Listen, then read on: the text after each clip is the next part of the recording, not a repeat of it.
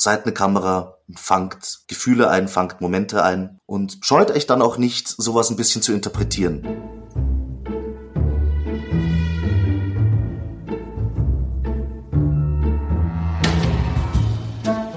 Wie haben Sie das gemacht? Ein Podcast von Reportagen FM und der Reportageschule.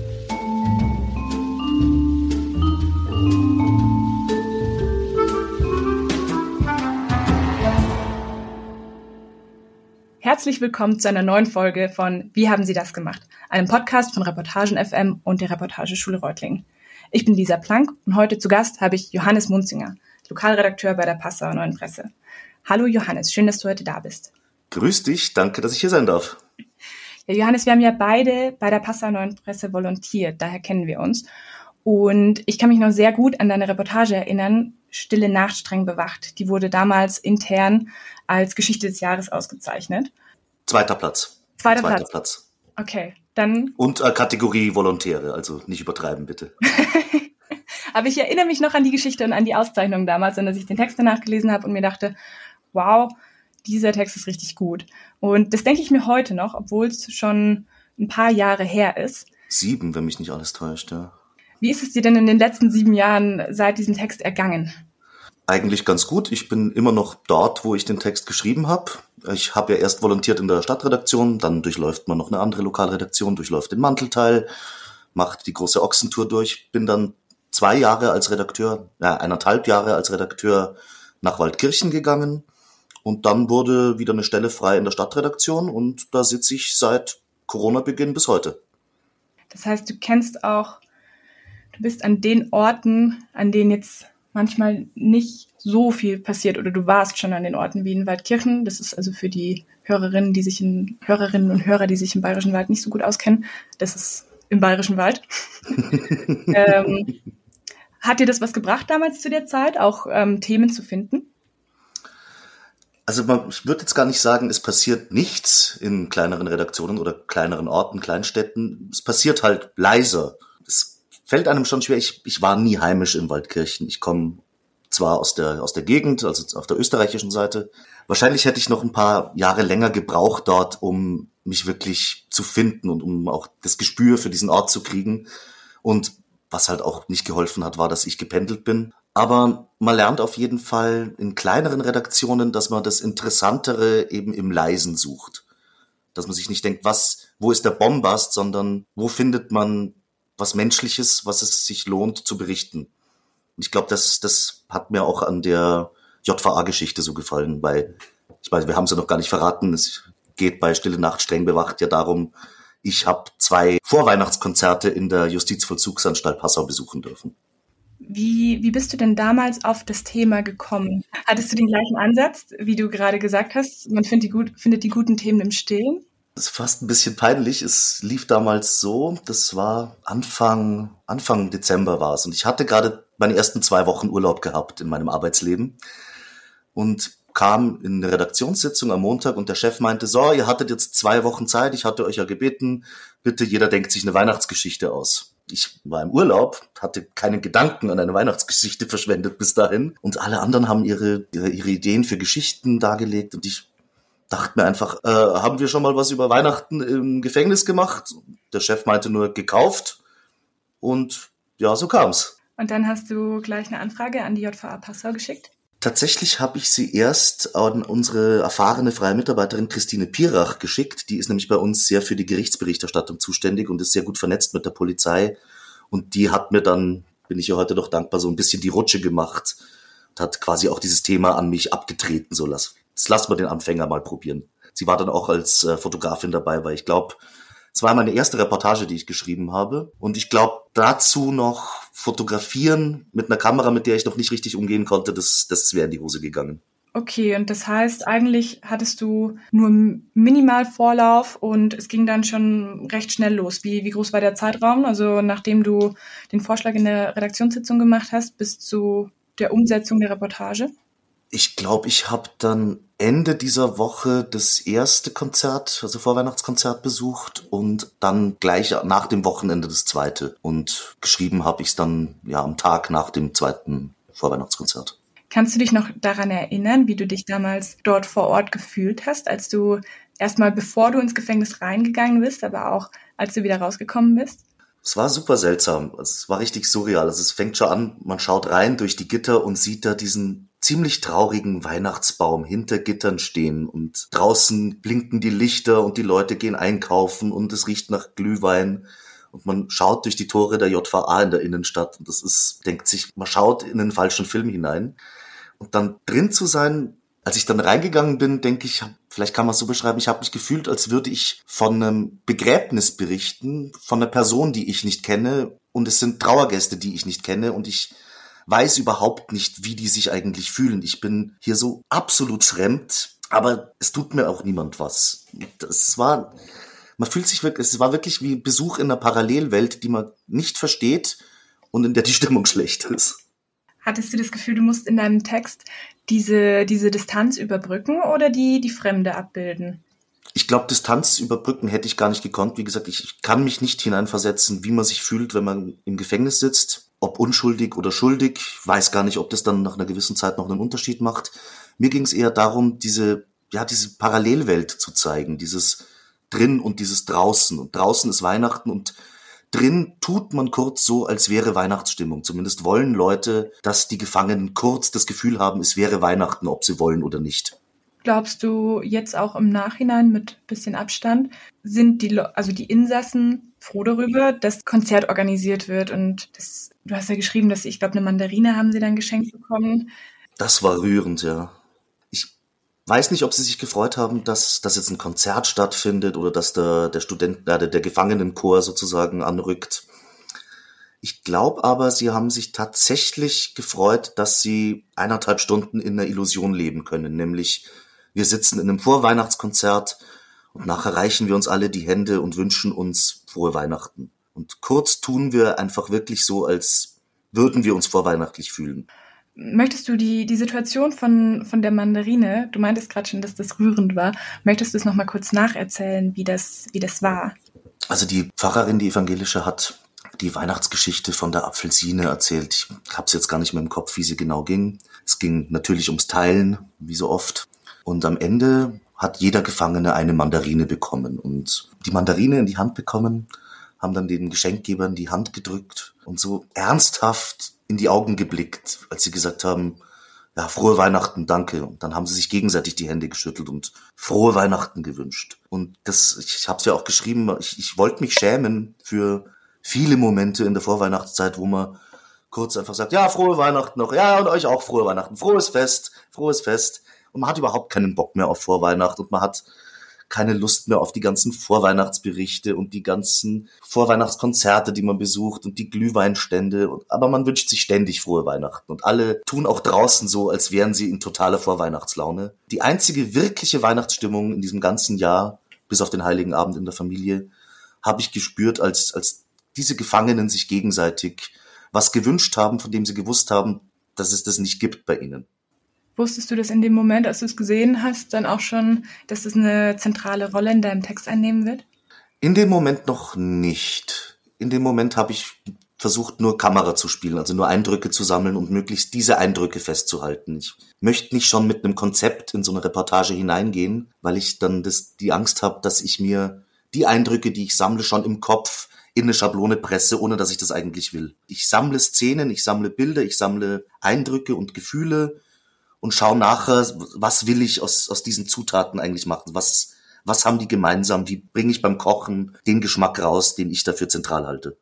Und als du dann zurück in der Redaktion warst und geschrieben hast mit deinem Korb voller, voller Szenen, wie bist du da vorgegangen? Also ich arbeite nicht so, dass ich mich hinsetze und mir dann große Notizen mache und große Roadmaps mache. Ich arbeite wahrscheinlich eher so, wie man es Leuten nicht raten würde, aber bei mir läuft dann, sobald ich und fertig bin mit dem Termin, wie im Hintergrund, wie ja wie ein Programm im Computer, das man nicht sieht am Bildschirm, rattert's immer wieder. Und ich habe das Sätze kommen in den Kopf oder Szenen, oft ein Titel, wo ich mir denke, ah, mit dem kann man arbeiten, den kann man irgendwie, den kann man zumindest als Leitfaden benutzen, auch wenn es der Titel dann am Schluss nicht wird. Und wenn ich mich dann zum Schreiben hinsetze, habe ich meistens schon eine relativ gute Idee, wo ich hin will und wo ich anfange. Und ich habe dann ja, wie so kleine Leuchtmarkierungen, einzelne Szenen, wo ich weiß, ich leite jetzt von dieser Einleitung hin auf diesen ersten Punkt. Dann finde ich eine Brücke zu diesem und diesem Punkt. Ist ein bisschen schwer zu beschreiben, weil ich wahrscheinlich ein bisschen atypisch arbeite und wenn ich mich dann hinsetze zum Schreiben, geht's eigentlich ziemlich zügig meistens. Wobei man sagen muss, dass ich mit einer furchtbaren Nervosität immer an jede Geschichte rangehe. Also ich habe immer Angst, dass, dass, es, dass ich es furchtbar versalze, um beim Bild zu bleiben. Vor den Terminen oder auch nach dem, den Terminen oder während des Schreibens noch? Meistens nach den Terminen. Wenn ich, wenn ich alles beisammen habe und keine Ausrede mehr. Jetzt, jetzt, jetzt ist, jetzt, das ist, was ich habe. Und jetzt liegt es nur noch an mir, was draus zu machen. Und wann wusstest du bei dem Text jetzt, dass es ein guter Text wird? bis es mir gesagt wurde und ich den zweiten Platz bekommen habe bei der Geschichte des Jahres. Ich hatte eigentlich nicht damit gerechnet. Ich finde es immer ein bisschen schwer, meine eigenen Texte einzuschätzen. Ich weiß ja, was, was man fühlen soll, wenn man diesen Text liest, ich, weil ich selber gefühlt habe. Kann aber nicht dafür garantieren, dass andere dasselbe fühlen. Also fällt mir das ziemlich schwer. Fragst du zwischendrin während des Prozesses des Schreibens dann manchmal Leute um Rat oder um ihre Meinung? Mache ich sehr gerne. Ich rede immer gerne mit Leuten, wenn, wenn die anderen Zeit haben, was jetzt immer schwieriger wird. Also je, je mehr man selber Redakteur ist, desto weniger Zeit kann man sich leider auch für diese Texte nehmen. Aber als Volontär hatten wir zum Glück eine, ich hatte eine sehr gute Kollegin, die Laura Lugbauer, die hat sich furchtbar viel Zeit genommen und hat gerne einfach mal eine halbe Stunde mit einem über den Text gesprochen und wie könnte man es denn noch besser machen. Ich hatte am Anfang eine andere Chronologie im Text, nämlich in meiner ersten Version habe ich die beiden Konzerte nacheinander erzählt. Und sie hat dann gesagt, das, das braucht's eigentlich nicht, weil die Eindrücke waren so ähnlich und der Ablauf war derselbe. Und dann sind wir zu, zur Idee gekommen, wir lassen es einfach in eines verschmelzen. Der Text ist auf jeden Fall besser geworden, weil ich mit einer Kollegin viel drüber geredet habe. Machst du das im, im Text transparent, dass du da, dass es um zwei Termine geht? Ja, ja, das, wenn mich nicht alles täuscht, steht das wo drin, ja. Würdest du die Entscheidung heute wieder so treffen oder würdest du den Text vielleicht anders schreiben? Also ich habe ihn jetzt noch mal gelesen vor einer Woche, als du auf mich zugekommen bist und ein paar Sachen gefallen mir nicht. Ein paar Sachen denke ich mir, oh wow, da ist mir echt was eingefallen an dem Tag. Respekt, Johannes. Mein Gott, manche Formulierungen sind ziemlich ungelenk, manche Passagen mhm. würde ich vielleicht sogar streichen. Aber mein Gott, der Text ist jetzt der Text. Also ich möchte mir jetzt nicht zu viele Gedanken drüber machen, wie man den besser machen könnte. Vielleicht, wenn ich das nächste Mal so eine Weihnachtsfeier besuche. Mir hat auch das Ende sehr gut gefallen. Du endest ja mit einem Zitat, obwohl man oft sagt, man soll nicht mit Zitaten enden, sondern man soll sich selbst das Wort lassen. Aber du gibst das Wort ab und ich finde, es ist sehr clever in dem Moment, weil das Zitat ist, man ist echt froh, frei zu sein und wieder raus zu dürfen. Und in dieser Situation, wenn sich die Leute verabschieden und nach Hause gehen, beziehungsweise sich halt die Leute verabschieden, nach Hause gehen können und die anderen gehen in ihre Zellen. Hattest du das gleiche Gefühl damals auch?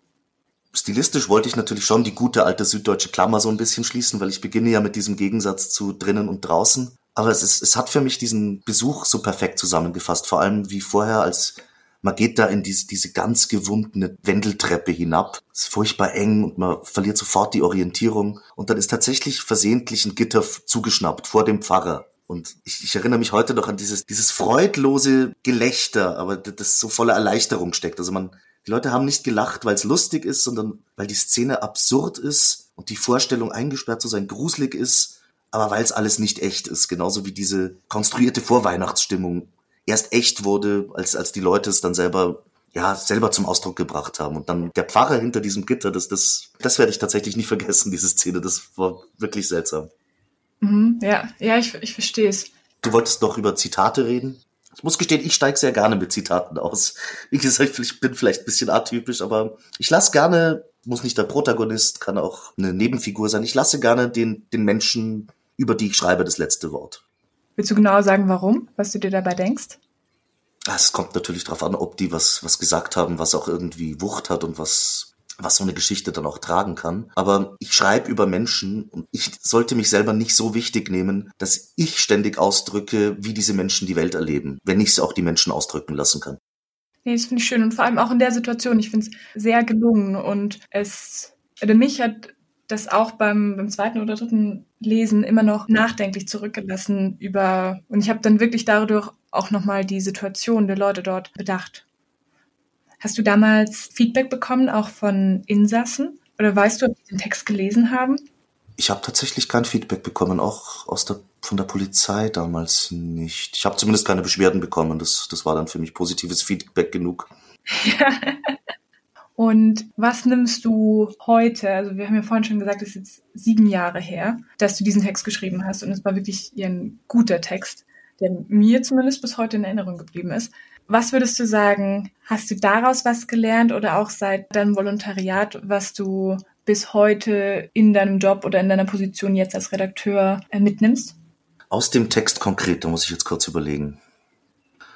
Also ich denke, was ich vorher gesagt habe, dass man dass man sich zur Kamera macht und dass man wirklich versucht, Momente einzufangen, ohne sich schon zu viele Gedanken zu machen, so, ah, wie passt es in meine Geschichte? Weil die Geschichte passiert gerade vor dir. Jetzt schau sie dir erstmal an. Und ich denke, das, das hilft, ob man bei einer, beim Weihnachtskonzert im Gefängnis ist oder bei einer Jahreshauptversammlung vom Fischereiverein oder bei einer Pressekonferenz, weil Corona-Maßnahmen beschlossen wurden. Man ist immer in der Lage, irgendwie nicht nur zu hören, was die Leute sagen und zu zählen, wer ist jetzt wo dabei, sondern es werden immer Geschichten erzählt und allein wie Leute sitzen und wie sie sich umschauen, wie sie vielleicht gerade flüstern miteinander, das spricht alles und das sollte man möglichst unvoreingenommen in sich aufnehmen. Hattest du das Gefühl, dass in so einer Situation, weil im Gefängnis bist du ja, wie du schon gesagt hast, du bist ja wirklich wahnsinnig fremd und es gibt ein gewisses Gefälle zwischen dir und den, den Insassen. Hattest du das Gefühl, es fiel dir schwerer als sonst in der Situation unvoreingenommen zu sein? Oder konntest du alle Vorurteile, die du vielleicht über Gefängnisinsassen hattest, ablegen?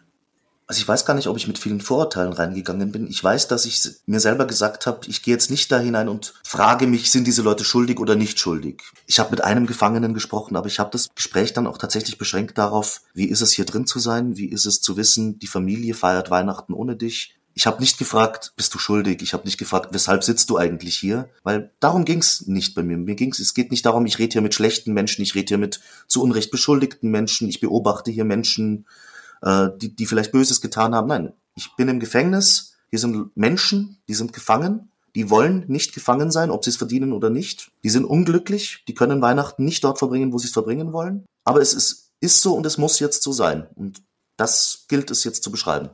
Vielleicht macht das auch den, den Charme deines Textes aus, weil wirklich die Frage von Schuld oder Unschuld, was vielleicht das ist, woran viele Leute erstmal denken, wenn man ans Gefängnis denkt, so was sind das für Leute und warum sitzen sie, ähm, dass die komplett ausgeblendet wird und dann eine ganz neue Welt nochmal in der neuen Welt eröffnet wird.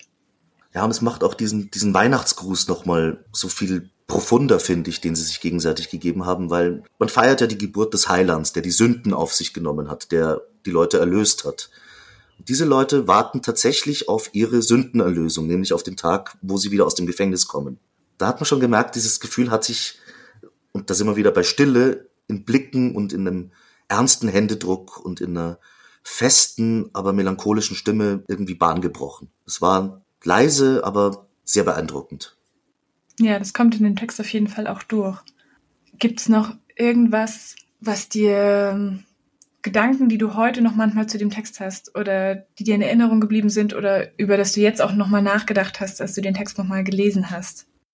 Also ein starkes Bild, das mir auch immer noch im Kopf ist, war, das beschreibe ich ja auch, man wird hier, man wird nicht wie ein Freund angesehen von den Gefangenen. Aber auch nicht wie ein Feind, sondern ganz komisches Gefühl, wie, ich habe es versucht am Anfang zu beschreiben, wie auf einer befremden Beerdigung zu sein. Man wird eher misstrauisch angesehen. Und ich weiß noch, wie ich drin sitze und ich schaue von hinten auf die gesenkten Häupter, die sich diese Weihnachtslieder anhören. Einer schnieft, wischt sich über die Augen, dann da dreht sich einer zu mir um und blickt mich misstrauisch und finster an und hat Tränen neben dem Auge tätowiert, dreht sich wieder um und würdigt mich danach den ganzen Abend keines Blickes mehr. Ja, das, das ist mir geblieben. Ich bin denen auch richtig dankbar, weil ich bin da in was reingeplatzt, was mich überhaupt nichts angeht, was ich mir nicht vorstellen kann. Und sie haben mich to toleriert. Ich habe mich wirklich toleriert gefühlt. Ich überlege gerade, ich glaube, du hast schon so schöne Sachen gesagt. Eigentlich bin ich mit meinen Fragen bin ich durch und wir haben 25 Minuten. Das heißt, wir müssen eh langsam zum Ende kommen. Ich würde ganz gerne noch einen Tipp geben, was Vorbilder angeht. Ja. Nämlich äh, mein Tipp an alle, die die wirklich einen Meister bei der Arbeit zulesen wollen, sozusagen, ist, lest von David Foster Wallace die Sammlung Consider the Lobster. Das ist für mich der Gipfel von ja, Longform-Reportagen.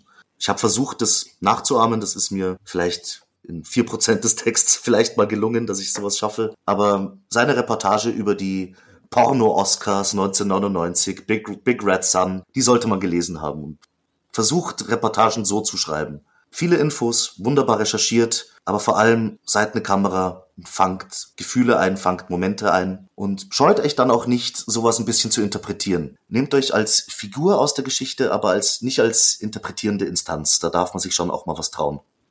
Das ist ein sehr schönes Schlusswort, Johannes. Danke, Lise. Ich freue mich schon, weitere gute Reportagen von dir in der Passauer Neuen Presse zu lesen. Ja, danke, dass ich so viel reden durfte. Ich hoffe, es ist bald soweit.